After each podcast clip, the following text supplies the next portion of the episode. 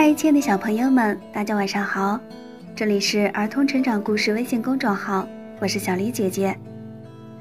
接下来跟大家分享的是具有教育功能和深刻生活意义的《哈佛家训》系列故事之五点半的演奏。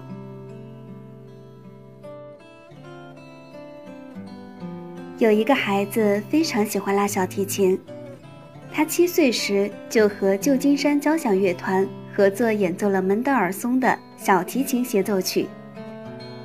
未满十岁就在巴黎举行了公演，被人们誉为神童。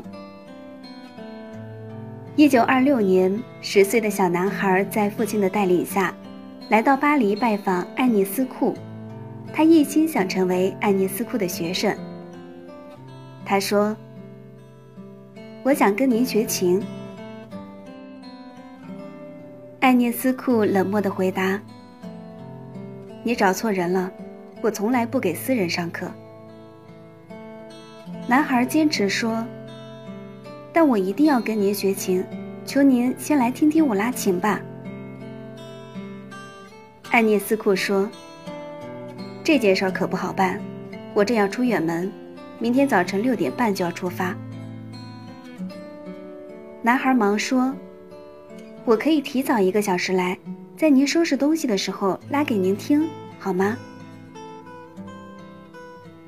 艾涅斯库被男孩的坚决意志打动了，他说：“那好吧，明早五点半到克里希街二十六号，我在那里等你。”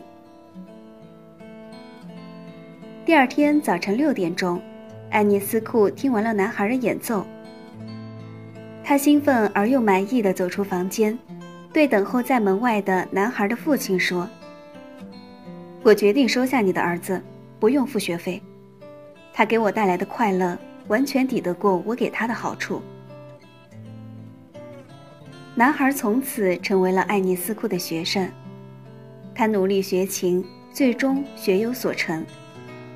他就是后来的世界著名小提琴演奏家梅纽因。小朋友们，再冷漠的人都可以被打动，比如爱丽丝库。只要你执着，再没有退路的事情都会有余地。好啦，今天的故事就为大家分享到这儿。这里是儿童成长故事微信公众号，我是小黎姐姐，祝大家晚安。